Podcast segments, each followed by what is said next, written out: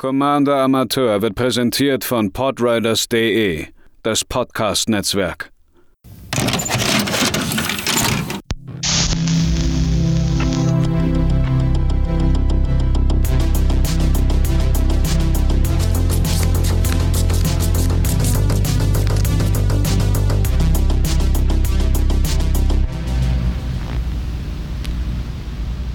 Einen wunderschönen guten Tag, liebe ZuhörerInnen, hier bei einer neuen Ausgabe von Commander Amateur.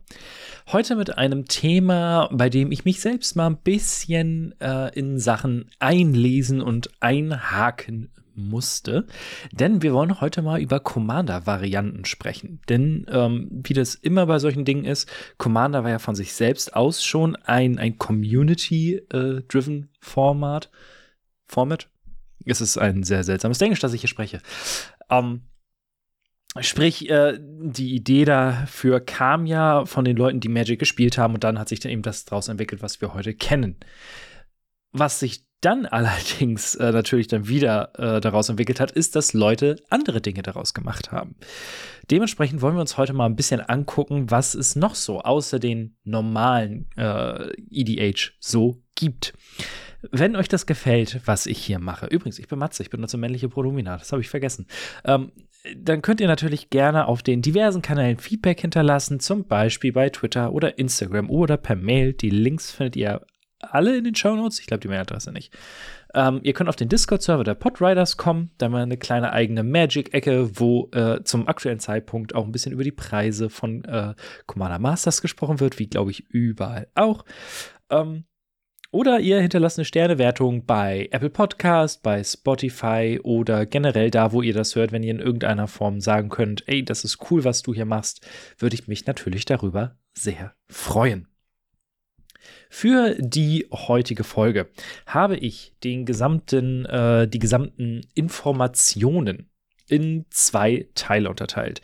Einmal kurz noch äh, gesagt, woher ich meine äh, Infos habe. Das ist einmal auf mtgcardsram.com, der äh, Artikel Children, äh, Children of EDH, Commander and its Variants, sowie thegamer.com, äh, Top 5 Commander Variants. Da habe ich so ein bisschen äh, mich versucht reinzulesen. Ich werde die Artikel natürlich auch in den Shownotes verlinken, damit ihr das selbst tun könnt. Wir fangen mal bei dem an, was ich schon so ein bisschen abgehandelt habe hier in diesem Podcast. Und zwar gibt es mehrere Varianten für One-on-One. Commander. Die bekannteste ist wahrscheinlich Brawl. Dazu habe ich mal eine extra Folge gemacht mit Brewers Kitchen, mit Phil. Das war in Folge 11, wenn ich mich nicht täusche. Ich hatte das vorhin nochmal nachgeguckt. Ähm, seitdem hat sich ein bisschen was getan. Historic Brawl hat tatsächlich einiges an, ähm, an Fahrt aufgenommen und einige Fans für sich gewinnen können. Ich finde es auch tendenziell spannend. Ich würde allerdings nicht eine Historic-Karte spielen, beziehungsweise keine von den äh, Alchemie-Karten. Äh, da bin ich einfach immer noch kein Fan von. Dann die klassische Variante, äh, 1 gegen 1 Commander zu spielen, ist French Commander oder Duell Commander. Das entstand aus dem Wollen heraus, EDH noch kompetitiver zu gestalten, beziehungsweise äh, daraus Turniere zu machen. Das ist im Vier-Spieler-Modus natürlich immer ein bisschen schwierig, auch mit dem Politics und so weiter und so fort. Deswegen wurde dieser Teil rausgenommen und äh, 2017 entstand ein erstes Regelkomitee in Frankreich. Daher kommt eben auch der Name. Ansonsten sind die Regeln sehr ähnlich zum normalen Commander. Äh, die Unterschiede sind, man startet mit 20 Leben und äh, es gibt eine extra Bannliste. Das ist eh ein übergeordnetes Thema heute. Ähm, es gibt eine äh, Band in the 99. Da drin findet man so eine Sachen wie Säulring, interessanterweise. Da ist das Oracle oder Mana Drain, also sehr starke Karten, gerade im 1, 1 gegen 1. Oder auch äh, Karten wie Treasure Cruise. Und dann gibt es aber noch Band as Commander. Darunter fallen zum Beispiel alle Eminenz äh, Commander, außer der, Ur der Urdrache, was ich spannend finde. Ich glaube dann, der ist am Ende dann doch zu langsam vielleicht für ähm, das Duell-Commander-Format. Oder Minsk Mbu oder Emry, äh, bekannte äh, Combo-Commander. Zumindest Emery, ich weiß, bei Minsk Bu ist es wahrscheinlich dieses, äh, also die Timeless Heroes, die, äh, die, die nicht EDH, die Planeswalker. Ah, Wortfindungsstörung. Am Morgen die Planeswalker Commander. Die sind tatsächlich gebannt. Dann hat sich daraus wieder eine, äh, eine Unterform gebildet. Das ist nämlich Leviathan. Hier hat man eine abweichende Bandlist und von, selbst von äh, Duell noch. Und man fängt bei 30 Live-Toteln an. Eine weitere sehr interessante Änderung ist, dass wenn man Partner Commander spielt, muss man eine Start, äh, muss man eine Karte aus der Starthand unter das Deck legen. Also so eine Art Mini-Mulligan. Und wenn man dann einen Mulligan nimmt, dann muss man zwei Karten äh, aus der Hand unter das Deck legen. Also damit man im Grunde genommen mit der gleichen Anzahl an, an zugänglichen Karten anfängt wie der Gegenüber oder die Gegenüber. Außerdem eine weitere sehr interessante äh, ja, Änderung, wie ich finde. An sich gibt es kein Sideboard. Aber da Leviathan im Best of Three gespielt wird, gibt es eine andere Möglichkeit, äh, das Spiel zu beeinflussen. Und zwar dürfen zwischen den Spielen der Commander ausgetauscht werden. Äh, der muss natürlich die gleiche Farbidentität haben. Das Beispiel, was bei in dem Children of EDH Artikel genannt wurde, wenn man ein äh, Dragonlord Ujutai Deck spielt, kann man zum Beispiel den Geist of St. Treff nehmen, aber nicht die Vendilion Click. So, natürlich kannst du weiter in Azorius bleiben, aber du hast kein monoblauen Commander-Spiel nehmen. Das äh, sollte eigentlich offensichtlich sein. Äh, dadurch könnte man, glaube ich, sehr interessante Brews machen und auch sehr coole äh, Überraschungen. Äh, dass zwei Commander vielleicht das Deck komplett auf links drehen, zwei unterschiedliche, und man dann für die jeweilige Situation einfach entsprechend gerüstet ist. Ist eine schöne Idee, wie ich finde. Und äh, zu guter Letzt bei den 1 gegen 1 Formaten haben wir noch Archon.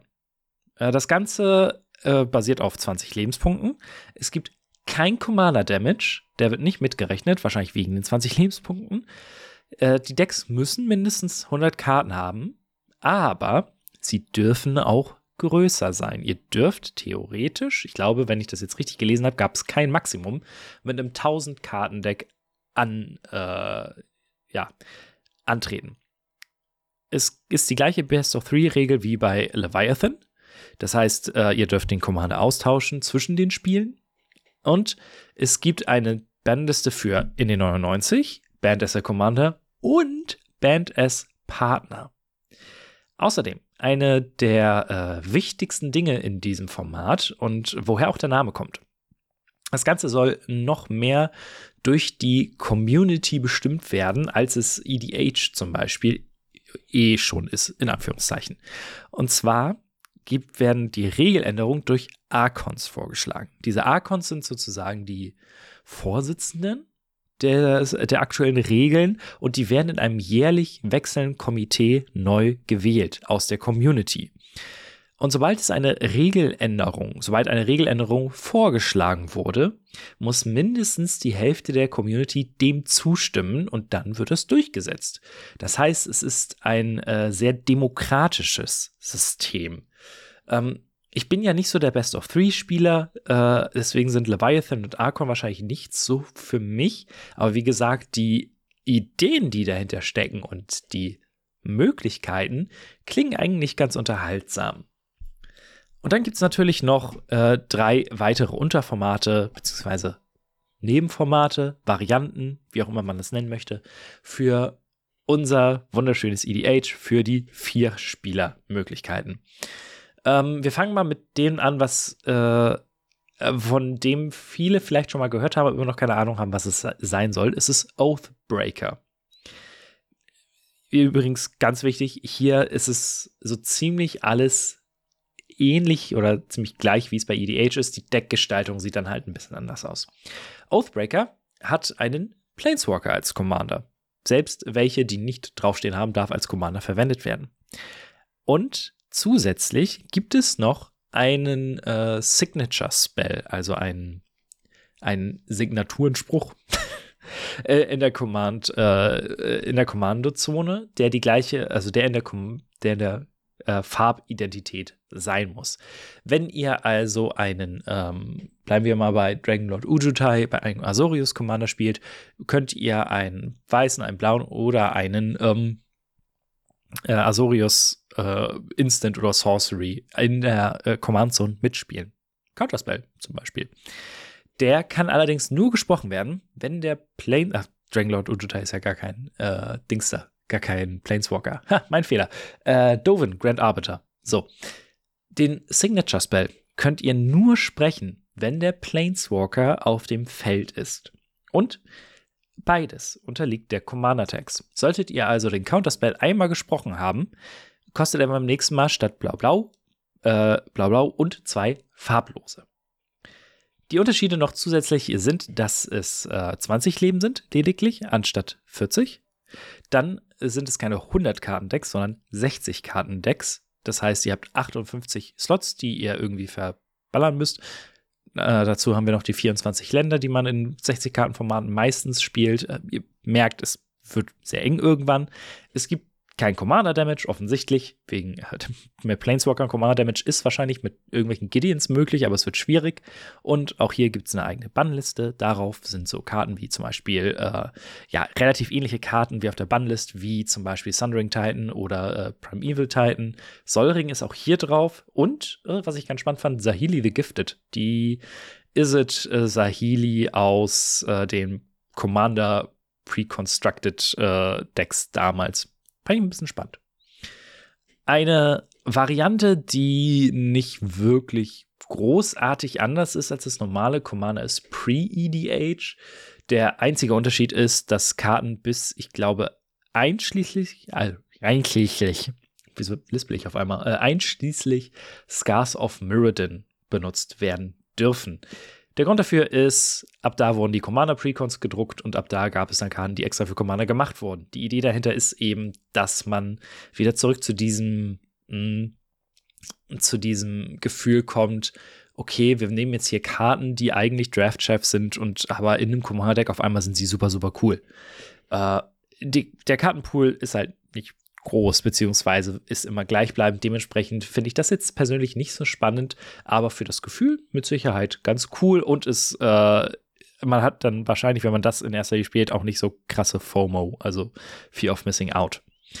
Dann wahrscheinlich das, was die meisten Leute am interessantesten finden, ist Pauper Commander. Der äh, liebe Jakob vom Mana-Entzug Podcast ist ein großer Fan von, soweit ich es weiß. Hier haben wir die gleichen Regeln wie bei Commander. Allerdings dürfen nur Karten benutzt werden, die irgendwann mal als Common gedruckt wurden. Äh, es gibt keine Commander, also keine legendären Kreaturen, die mal auf Common gedruckt wurden. Das bedeutet, hier muss man sich irgendwie drum herum tasten und als Regel wurde dafür benutzt, dass man jede beliebige Uncommon-Kreatur nutzen darf. Dementsprechend könnt ihr ein Pauper Commander Deck um Mayhem Devil bauen oder Flash Taker oder was ich mal gesehen habe, war der Silver Fur Master, also der, der äh, Ninja und Rogue Lord aus äh, Kamigawa Neon Dynasty. Hier hat man, dadurch, dass es eben sehr viele Uncommon-Kreaturen gibt, eine riesige Auswahl an Commandern und so, so, so viele Möglichkeiten. Und es ist eben genau das, was auch bei eben Pre-EDH so ein bisschen rauskommt, dieses Graben nach Schätzen, nach äh, Common-Karten, von denen man sich nie vorstellen hätte können, dass sie irgendwas bringen, aber eben in so einem äh, Pauper Commander Deck richtig geil performen können. Auch hier wieder eigene Bannliste. Äh, das hatte ich jetzt vorhin noch nicht so wirklich erwähnt, aber das sollte auch eigentlich logisch sein. So Kram wie Conspiracy-Karten oder die von WotC aus allen legalen Turnieren entfernten äh, Karten, die aus, äh, die halt rassistisch zum Beispiel sind oder sowas. Die sind in den anderen Formaten auch alle gebannt. Mhm. Außerdem gibt es zwei Karten, die im Pauper Commander gebannt sind, die irgendwann mal, warum auch immer, auf Common geprintet wurden. Das sind Mystic Remora und Ristic Study. Ja, das war mal eine Common. Interessanterweise gibt es auch eine Duellvariante. Die hat ein paar andere kleinere Regeländerungen, wie zum Beispiel weniger Live-Total. Ich werde die Seite einfach mal direkt aufrufen. Äh, ähm, Starting Live-Total ist 25, Commander Damage ist 21, einen äh, freien Mulligan gibt es nicht und der Spieler, der zuerst dran ist, äh, zieht keine Karte an dem ersten Zug. Also alle ich sag mal, normalen ähm, Singleplayer, also nicht Singleplayer, sondern 1 gegen 1 Regeln. Und die ähm, Bannliste in der Duellvariante ist auch ein bisschen anders, denn äh, hier darf man tatsächlich Ristic Study und Mystic Romance spielen, aber nicht Oubliette, Loyal Apprentice und Agent of the Shadow Thieves. Also eine relativ ähm, neue Karte tatsächlich auch. Warum das so ist, habe ich jetzt noch nicht rausgesucht. Ähm, Oubliette ist halt einfach fies, weil man damit komplett Commander aus dem Spiel nehmen kann. Wenn man kein Enchantment Removal hat, ist der halt weg für immer. Das kann ich schon verstehen. Äh, Agent of Shadow Thieves und Loyal Apprentice ein bisschen seltsamer. Ich glaube, bei Loyal Apprentice ist einfach, weil er unfassbar viel Druck macht. Und Agent of the Shadow Thieves, das ist ja einer der Backgrounds aus Baldur's Gate. Ähm, könnte ich mir vorstellen, dass es ähnlich ist. Aber ähm, es gibt auf der PDH Homebase äh, eine, äh, ja, gibt es Artikel dazu, die das wahrscheinlich weiter erläutern. Und zu guter Letzt etwas, was Pauper EDH jetzt nicht unbedingt, ähm, ja, nicht unbedingt großartig anders ist. Äh, Artisan. Es ist die ähnliche Idee wie bei Pauper, dass äh, man halt einen eingeschränkten Kartenpool hat, ohne Mythics, ohne Rares. Bei Artisan geht es dann darauf allerdings, dass man dann bis Uncommon nutzen darf. Und da es Uncommon äh, legendäre Kreaturen gibt, ist da auch die normale Regel, ihr müsst eine äh, wie heißt denn das eigentlich auf Deutsch? Häufig, nicht so häufig? Eine nicht so häufige legendäre Kreatur in eure Kommandozone packen. Wie zum Beispiel, äh, was fällt mir jetzt spontan ein? Äh, Kalane Reclusive Painter haben wir da. Habe ich überhaupt irgendeinen? Ich glaube nicht. Äh, ich glaube, ich, glaub, ich habe kein einziges Deck mit einem äh, mit einem Uncommon Commander. Äh, was hat denn äh, TheGamerTune.com noch so genannt? Äh, Sarah Moon Dancer, Ardent, Interpreter, Archaeologist, Dina, Soul Steeper. Also da kann man schon auf ein paar ganz coole Commander kommen. Und ansonsten hat es die gleiche Bandlist wie Commander.